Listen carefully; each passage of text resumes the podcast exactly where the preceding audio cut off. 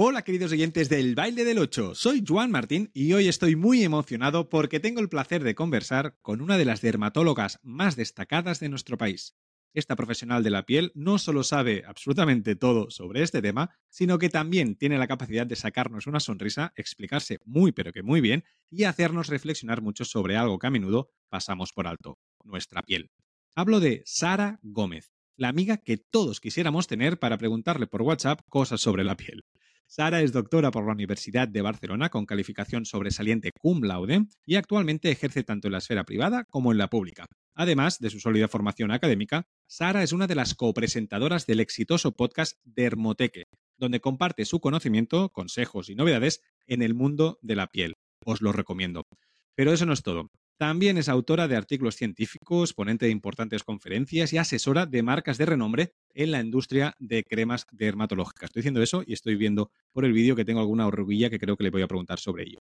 Juntos, hoy vamos a sumergirnos en este apasionante mundo, os lo aseguro que es apasionante, desmitificaremos algunas creencias comunes y, por supuesto, nos espera una buena dosis de risas durante el camino y de sorpresas. No sé si alguna vez os habéis preguntado si la risa alarga la vida pero también nos ah, regala arrugas, ¿cómo, cómo, lo hacemos eso? Pues esto es, esto es lo que le vamos a preguntar, vamos a llamarla y vamos a preguntarle y que nos descubra si hay solución para ello. Así que no me enrollo más, voy a ir llamando a la doctora Sara Gómez, esta experta que no solo tiene el conocimiento y la experiencia, sino también carisma y pasión por la dermatología. Lo vais a descubrir. Os invito a relajaros, miraros la piel, disfrutar y aprender con nosotros en este nuevo episodio del Baile del 8. ¿Sí? ¡Hey, Sara! ¿Qué tal? Sara, Hombre, soy Joan. ¿Cómo estás? Ya te dije que te llamaría, ¿eh? Para el Baile del 8, para este episodio. Estaba preparada, estaba muy preparada, sí, tanto. ¿Cómo estás? Ya te dije, y, antes, muy bien, muy bien. Antes te estaba presentando, estaba explicando todo lo que haces, el podcast de Hermoteque, tus consultas y todo. Pero es que yo tengo una gran duda y por eso te llamo, ¿vale? Esta es mi gran duda. Es la risa alarga la vida, pero con arrugas, todo el mundo dice, ah, tienes que reír porque alarga la vida y tal, qué guay. Pero claro, después me van a salir arrugas cuando río, ¿no? La mala noticia es que sí. Lo que pasa es que tenemos que decidir. Sí. Pero, pero tengo que eh reír menos, tengo que cuidarme más la piel. ¿Hay solución o no? No, no, no. O sea, hay que reír, hay que reírse mucho porque al final esto pesa muchísimo más que cualquier cosa. Y siempre, yo siempre le digo a mis pacientes que más vale que sobren las arrugas que que falten. Y luego que hay arrugas de, mucho de muchos tipos. Hay las arrugas de gesticular, que estas en las de la risa, sobre todo son las patas de gallo, pues estas las vemos más acentuadas en personas que gesticulan y que ríen mucho. Y, y, luego hay otras arrugas que estas son principalmente por el sol, ¿no? que son las arruguitas que salen en las mejillas, que esto le llamamos elastosis, que esto, hombre, sí, ponte crema del sol, protégete, bueno, todas estas cosas. Pero sí, sí, sí. A eso iba, a eso iba, a eso iba porque preparando este, este, este episodio he aprendido muchas cosas sobre la piel, ¿eh? pero lo que me ha flipado un poco es que es el órgano más grande del cuerpo y que mide, ojo, ¿eh? dos metros cuadrados, tiene tres capas, cinco milímetros de espesor y que pesa, esto, esto sí que, cinco kilos todo tu piel, hasta 5 kilos puede, puede pesar. Vaya flip. O sea, ¿y lo cuidamos? O sea, ¿cuidamos esta piel? A ver, la piel, o sea, parece pellejo, ¿no? Que nos cubre, pero realmente es súper compleja, tiene un montón de capas, la piel está viva, respira por la sangre. Esto es importante, que la gente dice, no te pongas tantas cremas que no respira la piel. Bueno, pues nada, ya, ya te lo digo, la piel respira por la vascularización, no, no, no por fuera, ¿no? Pero realmente es un órgano súper complejo. O sea, es eh, que muy complejo y no lo cuidamos suficiente. También es verdad que hace poco tiempo que somos conscientes de los efectos del sol, de la polución, del estrés, de los hábitos de vida, la alimentación. Entonces, en general, te diría que, claro, yo te tengo que decir que no porque todas las personas que vienen a mi consulta o no se cuidan suficiente o quieren cuidarse mejor. Pero ya te digo que a nivel general lo hacemos mal, lo hacemos muy mal. No hace falta ponerse cremas todos los días, hidratantes, que igual estás pensando ahí en una rutina de estas de skincare. No, no es necesario. Sí, ¿verdad? no. Sí, Instagram me ha enseñado que tengo que hacer una rutina diaria de, cremitas. Sí. Exacto. Una de noche, otra de día, ¿no? eh, bueno, jabón, limpiador, tónico, serum, no, no, no, no, no. Luego si quieres te lo acabo de contar, pero no, no hace falta complicarnos, pero sí que pues evitar eh, quemarnos al sol, si tenemos la piel seca, pues adaptar la cosmética a la piel seca, limpiarnos, limpiarnos la piel antes de ir a dormir, que esto a los hombres os cuesta un montón, y lo sé por mi marido porque es, una lucha diaria. La cara, la cara hay que limpiarla, pásate un algodón con alcohol antes de acostarte y verás eh, vivas en la ciudad, vivas en, un lugar más pequeño, verás lo que sale. ¿Vale? Todo eso al final sí que contribuye al fotoenvejecimiento y bueno, a piel apagada, al poro dilatado, em, a todo. Entonces, bueno, unas mínimas. ¿Y lo básico cuál sería? Lo básico. si me quieres, vale, creo que es lo mínimo. Joan, ¿qué tienes que hacer sí o sí para tener, para cuidar la, piel? ¿Cuál sería el ABC? Vale, Limpiador, es decir, jabón en, el formato que tú quieras, en pastilla, que sea respetuosa, en gel, en lo que tú quieras, pero un limpiador y una crema del sol. Ojo, que no te he dicho hidratante, ¿eh? Ojo, que eh, de hecho eh, la hidratación tiene mucho marketing y que está muy bien, pero te diré que la mayoría de dermatólogos, en según qué épocas de año, del año no usamos hidratante. Yo hace semanas que no toco la crema hidratante en la cara, pero porque no es necesario. Si tú te cuidas bien la piel y estás bien asesorado y utilizas productos correctos, te vas a ahorrar los 100 pasos que te decía del contorno de ojos, el, el, pues el serum, el tónico, el no sé qué. Es que no hace falta, que nos han complicado la vida. A veces hay cosas que sí, y en ciertas personas sí, pero la mayoría de cosas, con un limpiador, un fotoprotector y ya si quieres mejorar más, pues un retinol, un ácido glicólico, vitamina C, que es antioxidante y otros productos, pues con esto sí que vas a frenar el envejecimiento y vas a mejorar. Pero probablemente, pues si este no es tu objetivo, por lo menos limpieza y protección. Con esto ya tienes un, básico.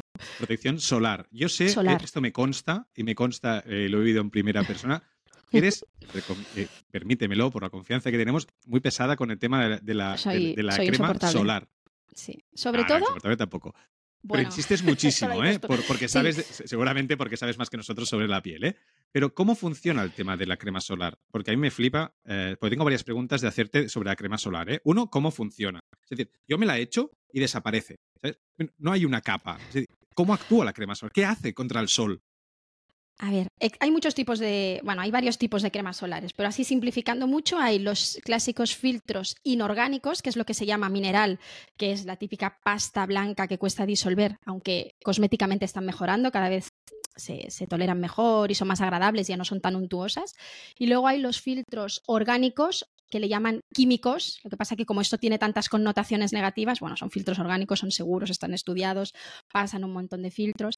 Pues bien, en líneas generales, eh, lo que hacen es absorber la luz y es cierto que los minerales hay una parte que la reflejan. Pero bueno, lo que hacen es absorber la luz y hacer que esta, que esta radiación no afecte o no dañe en mayor o menor medida, porque una crema solar nunca nos va a proteger al 100%, que no dañe el ADN de las células. Entonces, es imposible en un país mediterráneo ir súper fotoprotegido porque además nos volveríamos locos y el fabricante te dice que te lo apliques cada dos horas en una cantidad tremenda que nadie lo hace, ni los dermatólogos, es imposible. ¿Qué solución?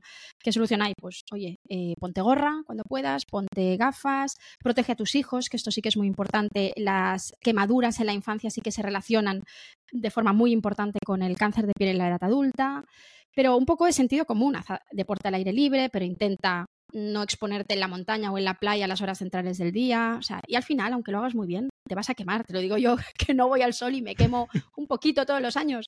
Es muy difícil. Entonces, todo lo que tú puedas controlar y todo lo que tú puedas enseñar a tus hijos, esto es muy importante porque nosotros de pequeños mm, esto no se sabía y nunca nadie nos lo enseñó, pues todo esto, ostras, te va a garantizar por lo menos o vas a disminuir muchísimo el riesgo de, cáncer de piel y de arrugas, porque la gente cuando dices cáncer de piel te dice, bueno, esto a mí no me va a pasar, que vemos un montón, en nuestras edades vemos un montón, pero cuando ya les dices, no, es que te vas a arrugar mucho, no, es que, entonces ya o ven fotos y tal, entonces dicen, ostras, pues igual sí que me tengo que poner la crema del sol. ¿Y cuándo hay que ponérsela? Pues si lo quieres hacer súper bien, yo por ejemplo hoy me he puesto crema del sol. Estoy delante de una ventana, pasa el, el VA. Es verdad que no hace mucho sol, pero bueno, hay el, el VA es eh, de los principales factores eh, que favorecen el fotoenvejecimiento, pues bueno, todo suma. Pero tampoco me vuelvo loca, o sea, si no me voy a exponer directamente, que, pues... Que si trabajamos en una oficina con vitrinas, estoy en casa y estoy cerca de una casa luminosa que me da el sol, qué bonito es que me dé el sol, incluso dentro de casa deberíamos llevar un poco de, deberíamos, si fuera, si lo hiciéramos todo perfecto, un poco de crema solar. A ver, si estás a menos de dos metros de la ventana y, por ejemplo, tienes predisposición al melasma, ¿no? Hay muchas chicas que tienen predisposición a las manchas. Ostras, si lo quieres controlar, póntelo. Pero si te vas a quedar en casa, no vas a salir y tampoco vas a estar muy expuesto, vamos a relajarnos un poco, que tenemos mucha faena, ¿no? O sea, eh, es un poco encontrar el término medio. Casi todos en algún momento salimos de casa, pero si vas a estar teletrabajando todo el día, no te va a tocar el sol casi directamente y tampoco tienes un problema importante de piel que no sea fotosensible, es decir, que el sol te afecte poco, ostras, tú ya te lo pondrás el fin de semana cuando, ¿no? Cuando vayas a hacer deporte. Depende también la piel, o sea, la piel no se acostumbra al sol.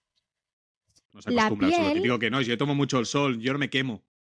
Eh, bueno, no te quemas porque tienes ahí la piel como curtida, pero tú estás haciendo, cada vez que te pones un poquito moreno, aunque lo del bronceado saludable siempre decimos, el bronceado saludable no existe, porque si tú te pones un poco moreno ya tienes daño en el ADN. Esto es así. Y, uh. culturalmente pensar, eh, no sé, una, una, persona bronceada, pues ostras, qué buena cara hace, ¿no? Que tienes cara de salud, porque cuando estás blanco realmente pareces anémico y haces mala cara. Bueno, pues siempre que hay bronceado hay daño eh, en las células de la piel, por tanto hay un pequeño incremento de riesgo de cáncer de piel y un importante incremento de fotoenvejecimiento. Y si quieres saber la diferencia entre la piel fotoenvejecida y la piel eh, que, cómo deberíamos tener la piel del cuerpo, pues puedes mirarte la zona de, de, las nalgas o allí donde no te haya tocado el sol en toda tu vida y así es como deberías estar.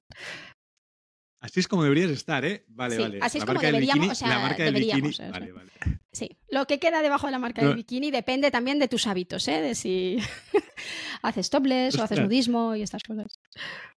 Ya, de paso, cuando hables con alguna marca de estas de, cremas solares y tal, diles que el spray yo lo odio, porque se va la mitad de la crema, se va con el aire y después tengo que acabar restregándola y por lo tanto me mancho igual. Por lo tanto, no encuentro el beneficio de las cremas en spray. Y es algo que no lo encuentro te doy bastante la razón, ¿eh? porque es verdad que al ser volátil hay una parte que la vas a perder y luego como no te estás poniendo suficiente cantidad, el riesgo de quemadura es mucho más alto. Entonces, bueno, hay gente que le gustan, al final es una estrategia de marketing y también intentan adaptarse a las preferencias de todos los consumidores, pero siempre es mejor el tarro pringoso, el, bote pringoso de fotoprotector porque vas a ir, vas a ir más protegido.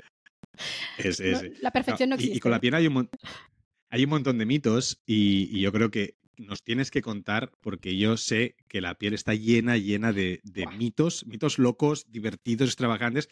Algunos, algunos mitos que tú, que tú padeces, y digo padeces en tu consulta, que vienen a preguntarte, ¿Tienes alguno así, un top, un top de los más utilizados, los más divertidos o los más útiles? No lo sé. Tengo, tengo, tengo, tengo algunos. Piensa que la piel está de moda, sobre todo desde la pandemia, porque todo el mundo se ha vuelto loco cuidándose, gastándose dinero en productos que parecen súper necesarios y ahora el pelo, la estética, todo. Pero bueno, sí, mitos hay. Mira, hay muchos mitos alrededor del cabello.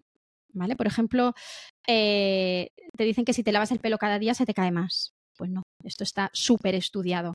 Si tú te lavas el pelo, por ejemplo, cada dos o tres días, o hay pacientes que se lo lavan una vez a la semana, la suma del cabello que te cae es la misma que si te lo lavas cada día. La gente tiene la percepción que se cae más, pero no se cae más. ¿Vale? esto es importante. Por cierto, por cierto, ¿nos tenemos que duchar cada día o no? ¿El pelo y la piel? ¿O da igual esto? ¿O es más por, eh, higiene que en otra cosa? Es decir, ¿es bueno o malo? Porque yo he escuchado gente que dice, no, tienes que ducharte cada día. Y gente que dice, no, es que no es bueno, no es bueno ducharse cada día.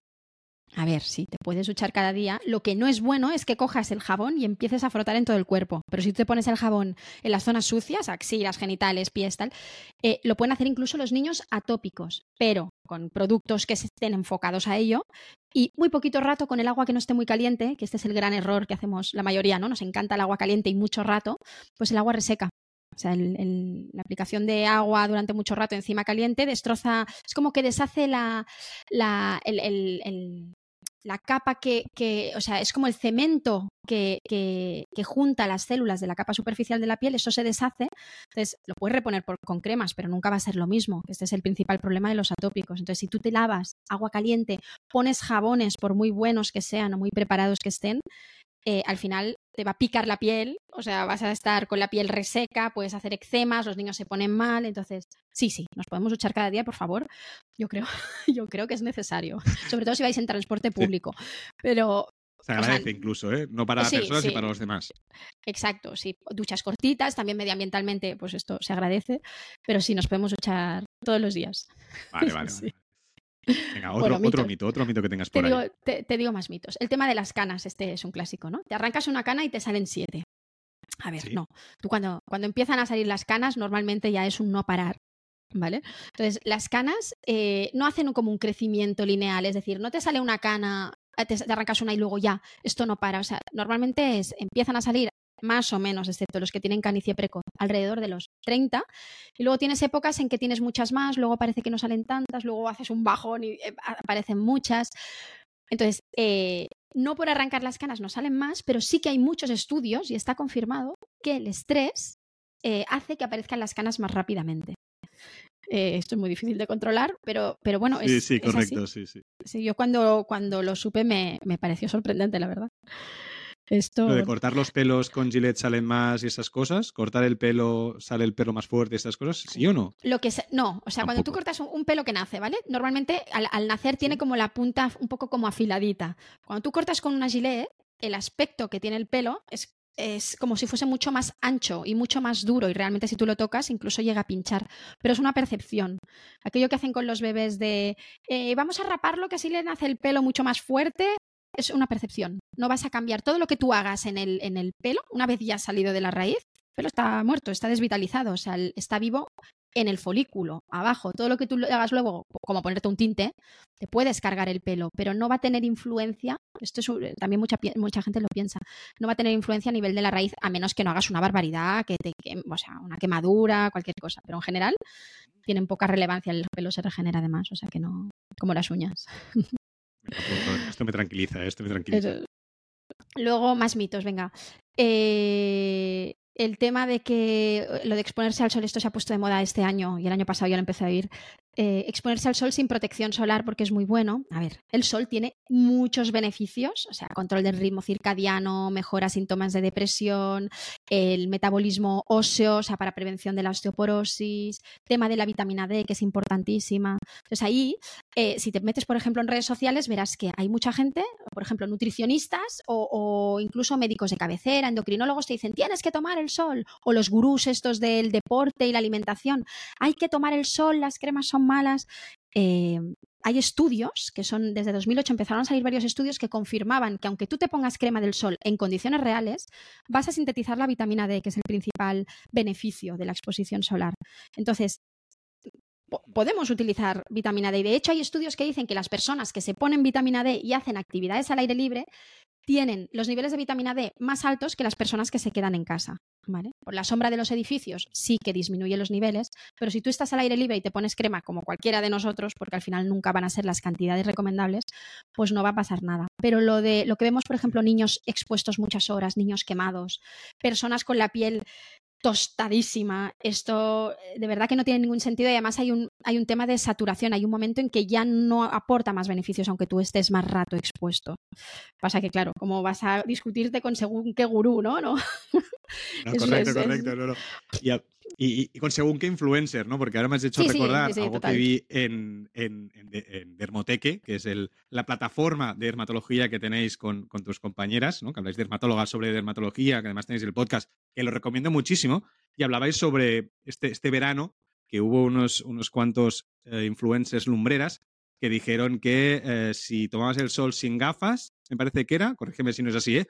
Eh, te cogía mejor, ¿no? O algo así, te ponías más bronceado o algo que, era mejor tomar el sol sin, sin gafas, ¿no? Y, lo desmentíais y explicabais el, el, por qué, hablabais del, del, cherry picking, que me pareció súper interesante este, este, este concepto. Eh, tampoco hace falta que lo expliquemos, porque así le dejamos a la gente que vaya al, a vuestro Instagram y que vea este, este reel que, que lo explicabais muy bien y el, y el podcast pues para que, para que lo vean, ¿eh? Pero, pero sí que es verdad que mucho gurú y ahora se han sumado los Instagramers sin formación alguna y sin conocimiento alguno que se tiran, que se tiran al barro a decir cosas que tampoco haría falta. Y aún te contaré más. Eh, hay, hay, o sea, los dermatólogos tenemos prohibido hablar de fármacos ah, en redes sociales, en podcast. De hecho, si escucháis nuestro podcast, o sea, lo que ves es que eh, eh, con ciertos fármacos lo que decimos es el nombre de la familia, porque hemos tenido compañeros que por hablar de, de una palabra como el Botox, que al final es un medicamento, han tenido problemas legales. Pero luego vemos vídeos de gurús en YouTube, vídeos de una hora, donde, aparte de hablar de medicamentos, aconsejan fármacos. Entonces, es un poco, nos deja un poco en una situación muy complicada a los, a los médicos. O bueno. Y hablando de, hablando de mitos, porque veo que no lo has puesto aquí, eh, no sé si por qué, pero quiero hablarte de un mito que año tras año voy, eh, me va saliendo en Instagram, ¿vale? Aún no lo he practicado, ¿vale? Eh, y no sé si lo voy a practicar, pero bueno, primero te lo pregunto. El hole sunning, ¿vale? supongo que sí que sabes lo que es, que es esa práctica de exponer el perineo, lo, he dicho muy fino, el perineo al sol. Es decir, ponerte con el culo en pompa para arriba, mirando al sol y tomar el sol eh, en esa postura, no sé si muy cómoda, porque dicen que eso aumenta la vitamina D y es muy beneficioso y tal. ¿Qué? bueno, sí, a ver, esto es una tontería como muchas otras que se popularizan, que tiene su base, lo que pasa que está sacada de, contexto y creo que lo ha popularizado algún actor o alguien con una formación sanitaria probablemente muy dudosa, ¿no? Eh, sí, probablemente. O sea, esto, claro, ellos lo que te recomiendan es que tomes por lo menos, me parece que dicen 30 segundos diarios, de que te pongas al sol en una postura, como tú dices, muy incómoda. Y, y, lo que hablan, o sea, ellos lo que dicen es te hablan directamente de los beneficios claros del sol, que es pues una regulación del, estado de ánimo, del ritmo circadiano, y que encima mejora el metabolismo y aumenta los niveles de vitamina D. Ya sí, sí, ya lo sabemos. O sea, pasa en todo el cuerpo. Lo que pasa. en, una en, una hamaca, también pasaría, ¿no? Tumbadito en una hamaca, eh, leyendo un libro sí, también. Total. Totalmente, totalmente. Lo que sí que es cierto, esto es curioso, yo, esto también me sorprendió cuando, bueno, cuando, cuando era residente, las pieles oscuras necesitan mucho más rato para sintetizar la vitamina D, para tener estos efectos del sol, que las pieles claras. Y esto es una cosa evolutiva. Eh, y la, o sea, un, nórdico necesita para sintetizar vitamina D estar expuesto mucho más rato y en cambio una persona con un fototipo alto, una persona con la piel muy oscura, eh, perdón, necesita mucho menos rato una persona blanquita y una persona con la piel muy oscura eh, necesitan mucho más rato. Están muy acostumbrados también a estar expuestos. Sintetizar quiere decir absorber, ¿eh? que el cuerpo absorba esta vitamina D o que, que la genere. esta vitamina D en el cuerpo. Genere. Eh, sí, o sea, nosotros tenemos el precursor que normalmente lo adquirimos a través de la dieta y con la radiación solar se eh, genera esta vitamina D que realmente tiene un montón de, de, o sea, de, funciones inmunológicas, anticancerígenas. Porque has dicho por la dieta. Eso quiere decir que para tener vitamina D tengo que comer bien y después el sol es que lo activa. No sé si he entendido bien, ¿eh? te digo una barbaridad, en, ¿eh? En parte sí, lo que pasa que ahora, o sea, eh, hay en países que todo el mundo se suplementa con vitamina D, sobre todo estos países nórdicos que te decía. Y aquí, por ejemplo, en España, los niños ya está eh, está como automatizado. Todos los niños se les acaba suplementando de vitamina D, pero sí que es verdad que si tuviésemos una dieta estupendamente planificada, probablemente el precursor ya lo tendríamos cubierto. Pero la realidad es que ah. casi todos tenemos los niveles de vitamina D bajos, incluso personas que se exponen mucho al sol. ¿eh? Ojo. claro, si no comes, ¿no? O sea, si no tienes esa, vitamina D, no la con el sol no puedes sintetizarla, ¿no? Como, nos estabas explicando. Sí, en parte sí. Y, hablando, y hablando, y en plate de, tabús, el hole sunning, estas cosas, esto también me, viene un poco a, la, a, la, cabeza el tema de los tabús. Porque yo no sé si ir al dermatólogo eh, está cargado de tabús o a mí me cuesta, en el sentido de, si me sale cierta cosa en cierta parte de mis genitales o, o preguntarte el hole sunning si es bueno o malo, porque yo he escuchado en redes que es bueno, ¿vale? ¿Cómo le pregunto al dermatólogo si eso es bueno o no es bueno? O incluso el blanqueamiento, el blanqueamiento anal, ¿eh? que es que he escuchado mucho que está como de moda, no sé si es verdad o no, pero que está como de moda el blanqueamiento eh, anal. Ahora nos explicarás qué es, porque a mí me ha parecido alucinante y, y, supongo que es una práctica, si está de moda, pues que es bastante habitual. Pues todas estas cosas, no sé si tenéis muchos tabús de paciente dermatólogo. A ver, siempre depende del paciente, ¿eh? porque a veces ves cosas que dices, ostras, la gente no tiene, no tiene filtro. Eh, normalmente cuando vienen, por ejemplo, por algo genital, aunque sí que vienen apurados, mm. eh, saben que eres el profesional, que probablemente te pasas el día viendo lesiones en, esa zona, entonces es como que no lo gestiona, esto lo, lo gestionan bien. El tema del blanqueamiento anal, te diré que los dermatólogos vemos pocos, aunque nos llegan consultas. Y yo, por ejemplo, yo dispongo de los dispositivos para, para, realizarlo, pero nunca lo he hecho, ni tengo tampoco interés en hacerlo. Al final es una práctica que se puso de moda hace unos años Y, bueno, sí que es verdad que se ha hecho muy popular. ¿Es, este es estético, o sea, no, no cambia nada funcional en principio, a menos que a mí se me escape algo, ¿no? Pero en principio tiene poco sentido. Son, pues igual que se pusieron de moda los Foxy Eyes, ¿no? Que es esta tendencia a tener el, la ceja como muy hacia arriba.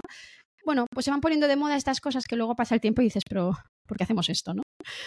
Y luego, lo que a mí me parece que eh, los pacientes en general se sienten como más apurados es con el tema del sol. O sea, te vienen y te dicen, bueno, es que eh, he tomado un poco el sol este verano, bueno, es que me he quemado dos veces, o bueno, es que yo me pongo mucha crema, yo no tomo el sol, pero se pasan todo el verano en la montaña haciendo excursiones, que es fantástico, pero bueno, vienen con, con, muchos signos de, fotoenvejecimiento. Entonces, esto eh, les, les apura mucho, pues supongo que te ven como un juez eh, ¿no? Que te va a decir, oye, esto es malísimo. Bueno, a ver, no pasa nada, todos, todos nos exponemos al sol, está muy bien, pero sí que es cierto que lo viven como muy mal. Y luego, que yo siempre lo cuento, eh, pienso que no tengo pacientes de más de 50 años, y eso que yo visito de todas las edades, que no estén arrepentidos de no haber tomado el sol en exceso. ¿Por qué? Porque ya a esa edad ya es súper evidente, pues las arrugas, el cambio de textura, la rosácea, las rojeces, la sensibilidad, las manchas, ¿no? Todo lo que produce el sol y hay un punto de no retorno. Nosotros lo tratamos, pero evidentemente no es lo mismo que si te has protegido toda la vida. Pero yo te diría que para mí lo que veo más apuro en los pacientes es el tema de, es que he tomado el sol, igual me he pasado, bueno, no pasa nada. Cada vez lo haces mejor y se frena. ¿eh? Pero, pero, lo entiendo. Lo entiendo, lo eh, ¿eh? porque además, como dices, funciona. O sea, luego yo veo, hace muchos años ¿no? que, trabajo de dermatóloga y he visto evolucionar a los pacientes en cuanto tengo incluso unas gemelas, que esto es lo típico que se cuenta, ¿no? Tengo dos gemelas, una se cuida mucho más que la otra en cuanto a la fotoexposición y hay una diferencia de piel espectacular. Y encima la que está peor, encima fuma, ¿no? Que esto es otro factor fatal para la piel. Pero, o sea, el sol de verdad que, tiene efectos sobre la piel. Pues al menos la, zona más crítica, que sería la cara, el escote, el cuello y las manos, ostras, vamos a protegerlas mejor. Las piernas y los brazos, pues bueno, tampoco, tampoco pasa nada. Bien, bien. Y, ahora es una, esto es una, ya es algo personal, ¿vale? Es una pregunta personal. Yo aprovecho eh, el baile del 8 para hacer preguntas personales y aquí estamos. Porque yo la semana pasada, ¿vale? Me, me, he comprado, ¿vale? Me he comprado una pastilla de jabón natural porque escuché un podcast, ¿vale? Que explicaban lo bueno que era dejar los jabones de supermercado y empezar a utilizar jabones naturales, ¿vale? Y yo me he comprado uno. Yo tengo que decirte mi experiencia, ¿vale? No sé si, o sea, que tengo la sensación como que está como todo más rugosa mi piel, es decir, me lo pongo, yo pensaba que sería mucho más sedoso y no, y, no noto esa suavidad que yo esperaba, ¿vale? Eh, eh, tengo un poco de decepción, mi expectativa está muy alta mi decepción, pero no, o sea, estoy haciendo bien, o sea, sigo por ese camino o vuelvo a las andadas. O sea, es tan bueno el, comprarse una, pastilla natural de jabón, la típica de las abuelas. A ver, esta, pregunta que me has hecho es dificilísima, pero voy a intentar simplificarla. Primero, las pastillas de jabón, que es lo que toda la vida pues, se ha usado porque sabemos que limpia muy bien, la gran mayoría de pastillas de jabón tienen un pH muy alcalino ¿vale? Nuestro pH de la piel eh, realmente es ácido. Entonces, ahí ya estás, eso de que te contaba del cemento y las células, ya te lo estás cargando, sea natural o sea sintético, da igual. Pero bueno, eh, yo ahí te diría igual úsalo para las manos o para los pies, o... porque es verdad que limpian muy bien, pero no respetan muy bien la, barrera cutánea. Esto por una parte. Si es natural o no, realmente esto es un, fregado complicadísimo el tema de, la procedencia, hay, hay mucha creencia detrás, hay muchos mitos y es muy fácil engañar a la población con estos temas porque además desde que eh, se empezó a hablar de los parabenos, dan cáncer, los sulfatos, todos los productos, los conservantes, bueno, todo esto está en la gran mayoría de casos está descontextualizado, porque por eso tenemos unos organismos, o sea, la Comisión Europea, la FDA, que lo que hacen es revisar constantemente, que parece mentira, pero no paran de revisar todos los productos que se incluyen en cosmética, en alimentación y en otras cosas que ya no me, ya no me meto. Entonces, está bien todo el tema del clean beauty, del eh, cosmética natural, para quien le guste y siga sus ideales, está muy bien, pero hay aspectos como, por ejemplo, la sostenibilidad, ¿no? Si tú compras un envase encima de papel reciclado, es verde y dices, ostras, esto tiene que ser mucho mejor para mí y para el medio ambiente. Pues bueno, te hablo, por ejemplo, de los aceites esenciales, ¿no? Que es un producto natural y muy popular. Los aceites esenciales, primero, embarazadas y niños no deberían usarlo nunca, porque son altamente sensibilizantes. Yo esto lo veo en mi consulta porque en parte me dedico a la alergia cutánea. Eh, pero es que para producirlos se necesitan grandes extensiones de terreno que cuando tú lo comparas con un producto de farmacia random, da igual, un limpiador, el que quieras, ahí a nivel eh, de sostenibilidad suelen ser mucho mejor. Pero esto como consumidor tú no tienes tampoco por qué saberlo, ¿no? Y luego que como hay tanta quimiofobia, ¿no? Que parece que todo da cáncer, nos quieren hacer daño. Bueno, pues al final es todo desconocimiento y medio y miedo, perdón, que se ha ido metiendo sobre todo a través de redes sociales y se ha creado un super movimiento de, le llamamos clean beauty, ¿no? de, de, creer, es esta percepción que tiene la gente eh, de que lo natural es mejor. Pues lo natural, que sepáis que no es mejor y muchas veces encima es menos sostenible. Esto daría para cinco podcasts, y no te engaño, ¿eh? O sea, y hay eh, y además necesitarías a químicos formuladores, que hay mucha gente que sabe de esto, farmacéuticos que estén especializados en, el en, este tema. A nivel de piel, yo te digo que yo intento no seleccionar productos que tengan, por ejemplo, extractos de plantas. Y esto lo miro. Y, por ejemplo, los parabenos, que siempre dicen, parabenos dan cáncer. Ahora ya no, hay un punto de no retorno. Todo el mundo quiere evitar los parabenos. Los dermatólogos no le tenemos ningún miedo a los parabenos. Es verdad que antes había unos que sí que se consideran disruptores endocrinos, pero los que se usan ahora son unas dosis muy bajitas, están muy estudiados y se utilizan un tipo que, se sabe que son seguros. Pero claro, ¿cómo le vas a decir esto a la población? No vas a vender nada. Entonces no, no los pongas. Totalmente. Otra duda, venga, voy a dudas, ¿eh? Mis dudas. El desodorante, ¿cómo se utiliza? O sea, ¿me lo pongo después de la ducha? ¿Me lo pongo por la mañana? ¿Cada vez que me pongo la ropa? Eh, ¿Dos veces al día? ¿Cómo se utiliza bien el desodorante? Porque yo pregunto a gente, esta semana, mientras preparaba tu, tu, tu, entrevista, tu llamada, iba a preguntar, porque me vino a la cabeza y digo, ¿tú cómo utilizas el desodorante? Y uno me decía, no, yo cada mañana, otro, no, yo cuando me ducho, no, yo cada vez que me cambio la ropa me pongo desodorante. ¿Cómo se utiliza bien un desodorante? A ver, ¿tú sabes para qué sirve un desodorante? ¿Tú qué dirías para que no un desodorante? Mal. Para, no, oler. Vale, mira, eh, el típico desodorante que tú compras en la droguería, en el supermercado, ¿no? Cuando lleva aluminio, ¿vale? Lo que hace es, eh, realmente es evitar la transpiración. Que esto le llaman desodorante, pero es un antitranspirante. Y un desodorante realmente lo que es es, una, es un cosmético que mascara el olor. Casi siempre estamos utilizando antitranspirantes porque lo que queremos es no sudar tanto y encima oler bien, ¿no? Y por eso le añaden tantísimos perfumes. Entonces, ¿Eso es bueno? Sí, no pasa nada. O sea, ahí hay otro mito, ¿no? De provoca cáncer, el aluminio. No, el aluminio se usa desde hace mil años, es irritante. Entonces, si lo utilizas a dosis muy altas o demasiado, o lo aplicas con la piel mojada y te acabas de rasurar, por ejemplo, hay varios aspectos que pueden hacer que te, que te hagan eh, una dermatitis, por ejemplo. Además, es súper molesta porque es una zona. Alarma, alarma, alarma, has dicho, con la, con la piel mojada. Entonces, ¿me lo pongo después de la ducha o no? Mucha gente se lo con pone la piel después seca. de la ducha. Cuando tengas. Sí, te lo puedes poner después de la ducha. con la piel seca hay que secar bien. Hay que secar bien. Si no, siempre tendrás un secador a mano, seguro. Por ahí cerca. O sea, secarme con el secador para poner desodorante. ¿eh? Vale, vale. Uy, uy, uy, así de gente, ¿eh? Así de gente. Pies y axilas con secador, más personas de las que parece. Vete a un gimnasio abarrotado y verás cómo. ¿Lo recomiendas? Si tienes tendencia a, por ejemplo, a sudar, a, que, te, quede la piel muy humedecida, o por ejemplo, eh, lo del, el caso del pie de atleta, ¿no? De los hongos típicos de los pies, ahí es mejor que seques con lo que haga falta, toalla, secador, lo que quieras, pero es importante que quede lo máximo seco posible. Entonces, ¿cómo te aplicas el desodorante? Pues lo habitual es después de la ducha con la piel seca que hay, hay personas, por ejemplo, que sudan mucho y encima huelen, que sepas que para el olor los dermatólogos tenemos tratamiento, pero hay que ir al dermatólogo. Em, lo que eh, damos a veces es antitranspirantes, es decir, productos que llevan aluminio, pero a dosis muy altas, que se utilizan a una cierta pauta al principio más a menudo, luego solo de mantenimiento, para no sudar tanto. El que suda mucho, ya te digo que eso le hace cosquillas, ¿eh? Pero depende un poco de para horas, quieras. Por ejemplo, se queda justo, 24, ¿eh? 48 horas.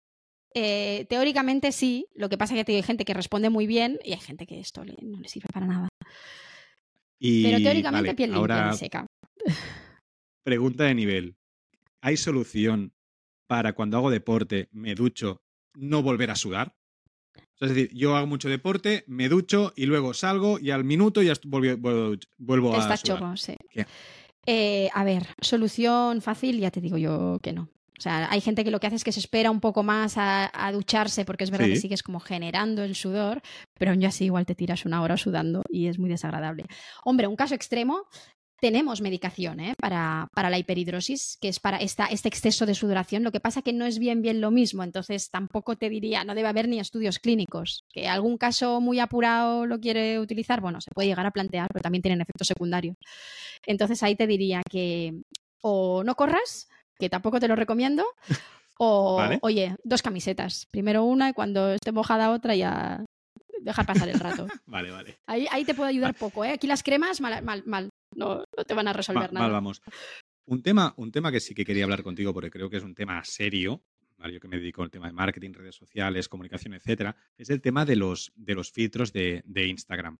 Porque deduzco, eh, tengo la sensación que hacen mucho daño el hecho de ver un filtro que hace que tu piel se vea súper guay, súper bien, súper lisa y súper joven. No sé si eso es una percepción o algo que se mueve en las redes o la típica discusión que tenemos la gente que utilizamos redes sociales o realmente llega a la gente de a pie, a los dermatólogos, tenéis, tenéis problemas con eso. Al final es que recibís esas problemáticas o esas necesidades de, la gente. Eh, esto eh, nos llega, nos llega totalmente a la consulta de no, mira, vengo porque quiero tener la piel de filtro. Que esto ya ves ahí una alarma de algo no va bien porque las expectativas de esa persona no van a ser realistas pero sí que es cierto que se puede mejorar la calidad de la piel. O sea, yo tengo pacientes que a veces me dicen, oye, desde que me he hecho el tratamiento es que la gente me dice que tengo piel de filtro. Bueno, porque has mejorado el tamaño del poro, lo hemos disminuido, hemos bajado la inflamación, no hay tanta grasa. Pero sí que es cierto que redes sociales, en cuanto a, toda la parte de la dermatología estética, ha hecho mucho daño. Y ha hecho mucho daño en las generaciones más jóvenes. Bueno, te encuentras a alguien de más edad, pero en general.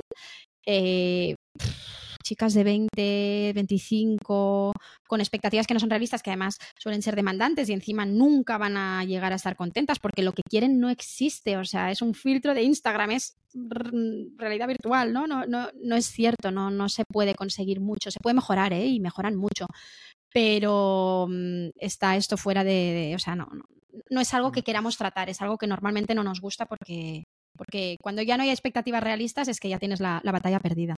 Pero sí, está haciendo mucho daño. Redes sociales está haciendo, en cuanto al mundo de la estética, no solo dermatología, ¿eh?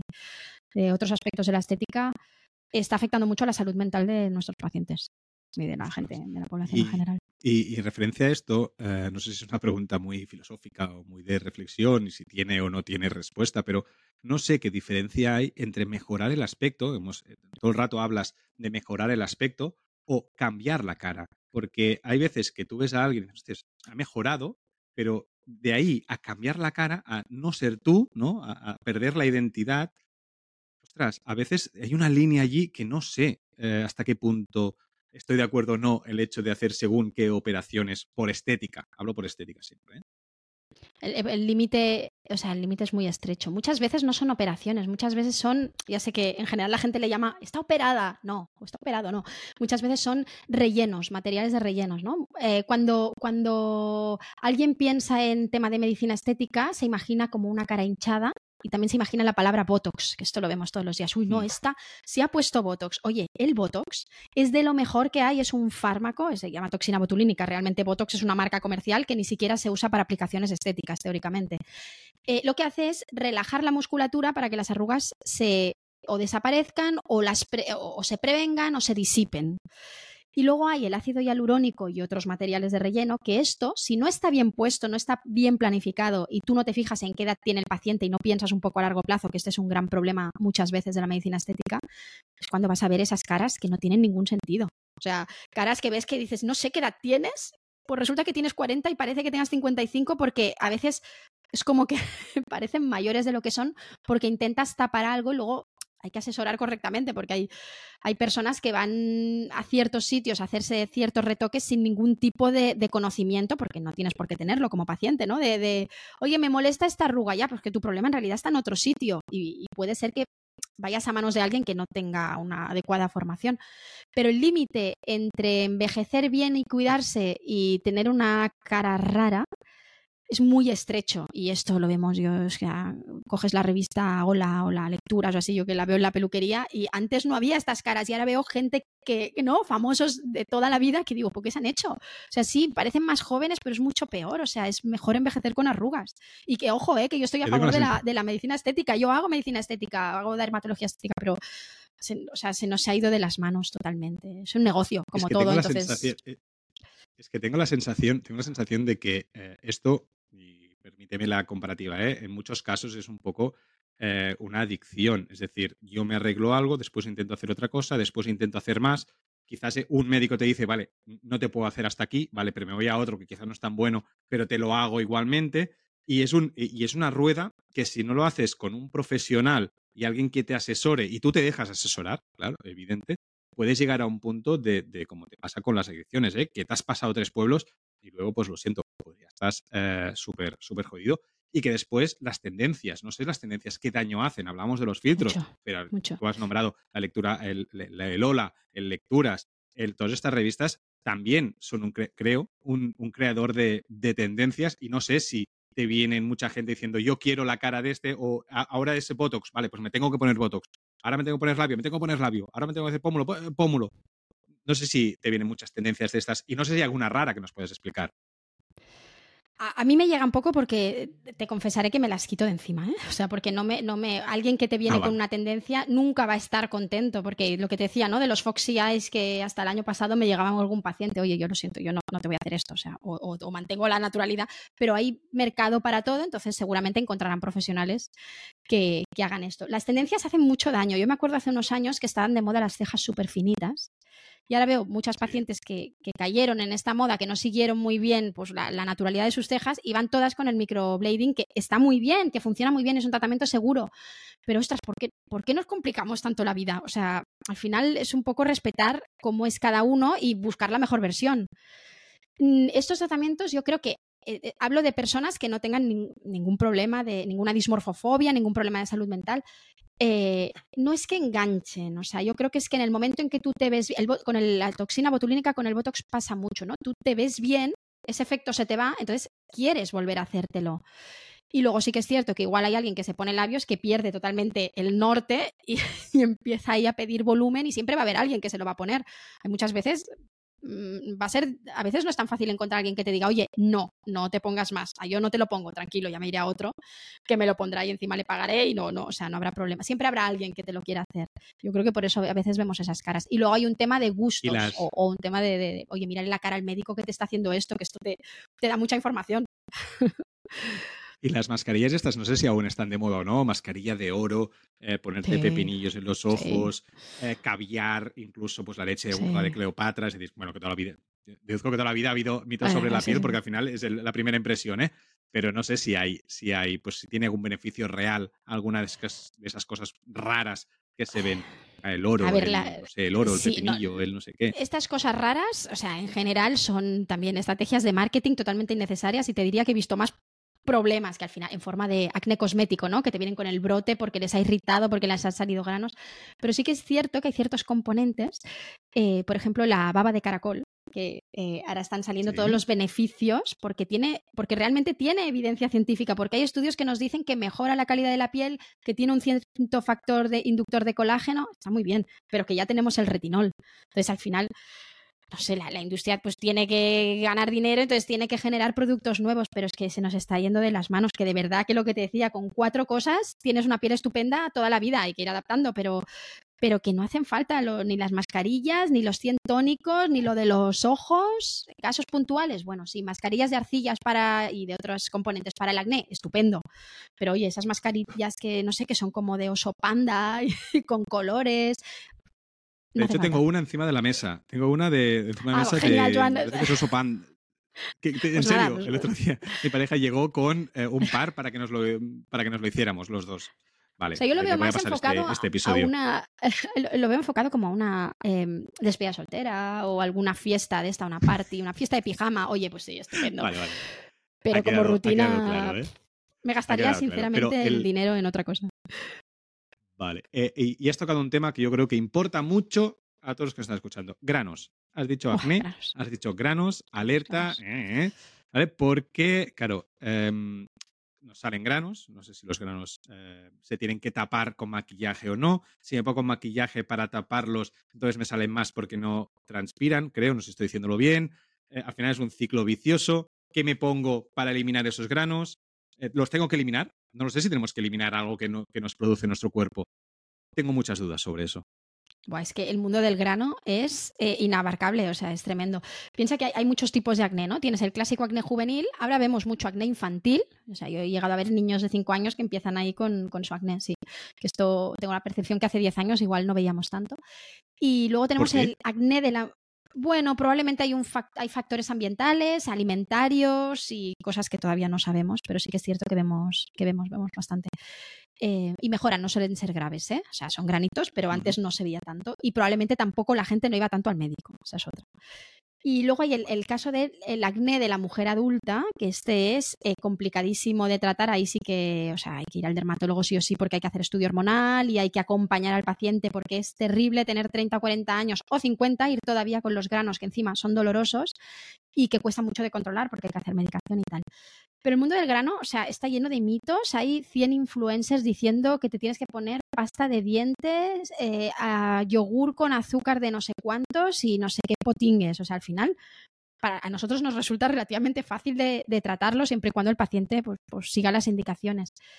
Pero, ¿se puede maquillar un acné? Ostras, es que hay gente que lo necesita ya solo por un tema de autoestima. Y hay cosméticos que están enfocados a tratar el acné y a no provocar acné cosmético. Mira, cuando tú te pones, te empiezas, esto eh, eh, pasa mucho en la consulta.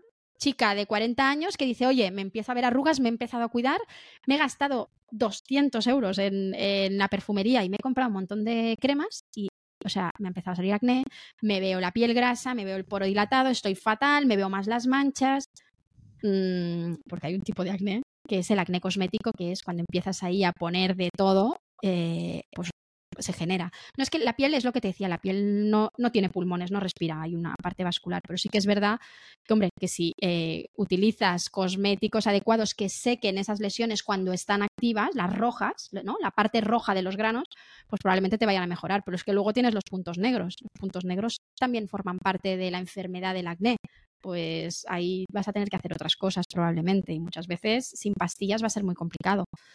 O sea, ya te digo, es un tema, lo del acné. Hay que sepas que vamos a hacer, Inés y yo, un podcast que se va a llamar Emergencia Grano, de cómo tratar un grano. Lo, vamos a hacer seguramente antes de Navidad. Cómo tratar un grano antes de las fiestas o así, cuando tienes prisa y empiezas a ponerte cosas, mm, corticoides, pasta de dientes. Bueno, el grano va a estar, pero vamos a minimizarlo. Cuando he dicho no, no, hazlo del grano porque cuando aquí la gente que decía, eh, no, voy a, voy a entrevistar a una dermatóloga, tal, no sé qué, la mayoría, el 90% era, hablaré de los granos. Eh, ¿cómo, ¿Qué me puedo comprar para los granos? ¿Cómo puedo hacer para que no salgan granos? ¿Qué hago? O sea, era el 90% siempre me sacaban el tema de, de, esto, ¿eh? del tema de los, de los granos. O sea que cuando lo hagas... Eh, aviso, aviso, aviso. Te, mando, te mando el link. Termoteque, acordaros, acordaros. Y, y, una duda que tengo yo desde pequeño. ¿Por qué nos pica la piel? O sea, cuando me pica, cuando me rasco, ¿por qué te pica? O sea, ah, no sé, me pica ¿Por qué pica la piel? 100 causas. O sea, tú coges un manual de dermatología y ves eh, prurito, que es el nombre científico del picor, y te vas a encontrar un listado que no te lo vas a comer. Que puede ser desde el clásico mosquito, ¿vale? Que sí que es evidente, pero supongo que tú te refieres al picor cuando no se ve nada. O, casi sí, nada. ahora. O sea, me pica. Ahora, además es psicológico. Además, además lo digo y ahora me empieza a picar todo. A ver, ahora, te pica porque te has comprado una pastilla eh, de jabón Eh, alcalina, natural y estás súper irritado. Y en general la irritación, no es lo que te decía, una pastilla de jabón o jabones que sean como de estos que a veces se fabrican en casa, que tampoco los recomiendo para nada, pero bueno, eh, todos, todos, estos productos o los limpiadores, los jabones de manos, el típico limpiado, el típico Fairy o así, estos están pensados para limpiar muy bien. Si limpias muy bien, te cargas la grasa y te pica la piel. Si estás mucho rato en la ducha con el agua caliente, como te decía, pues también. Eh, no es estrictamente, no es, porque no te pongas crema hidratante, ¿no? Todos necesitamos crema corporal. Yo te confieso que crema corporal no me pongo nunca, o sea, en algún caso puntual, pero porque si haces bien todas tus rutinas y estás bien asesorada, pues probablemente te vas a ahorrar ahí un, montón de, de, cremas y de cosas. Pero la piel te puede picar, o sea, por sequedad, por factores estresantes, es decir, hay personas que cuando tienen estrés les duele la cabeza, les duele la barriga o empiezan a tener dermatitis, o personas que ya tienen predisposición a tener atopia o piel seca desde pequeños. Entonces, aunque se hagan mayores y esa atopia parece como que se ha curado, pero en realidad es que hemos madurado y ya no nos da problemas, pues son personas que tienen tendencia en épocas de estrés, de exámenes y tal, a empezar a, a tener ronchas, ¿no? A tener eczemas. Eso pica pero a veces antes de que aparezca tú ya empiezas ahí con el picor. ¿Que te pica la cara? Pues es que puede ser que tengas dermatitis seborreica o el, el pelo, el cuero cabelludo. Esto, vamos, la mitad, te diría que el 30% de la población tiene picor, encima tiene caspa, pero ¿esto qué es? Y es psoriasis, eh, puede picar, ya te digo todo. Incluso hay tumores de la piel que empiezan en, que, que, no se ven, que empiezan en forma de picor. O sea, tienes ahí todo lo que quieras. Y luego, eso, potingues, aceites esenciales, no sé qué, también vemos muchos casos de. Tengo, tengo la sensación que ser dermatóloga, o sea, tengo la sensación de que para la o sea, la dermatóloga es la peor profesión para la vida social.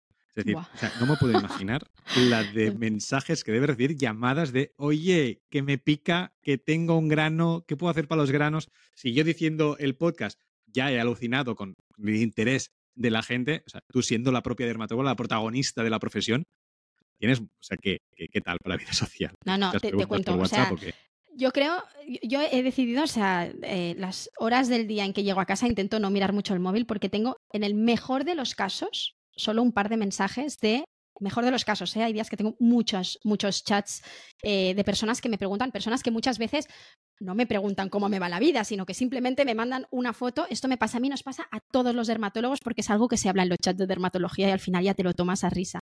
Foto borrosa de un brazo, no sabes si es un brazo, lo de codo culo, ¿no? No sabes lo que es, una cosa roja y quieren un diagnóstico inmediato y sobre todo el tratamiento. Dámelo ya que encima es domingo, no me va bien ir a urgencias, que es verdad que en urgencias no hay dermatólogos, ¿eh? En general no hay dermatólogos, entonces es verdad que el acceso es difícil, yo esto lo entiendo. Pero sí que es cierto que, que o sea, fotos de imposibles de diagnosticar o meteduras de pata porque no puedes hacer bien una valoración, ostras, las que quieras, es que es muy difícil, o sea, no, no.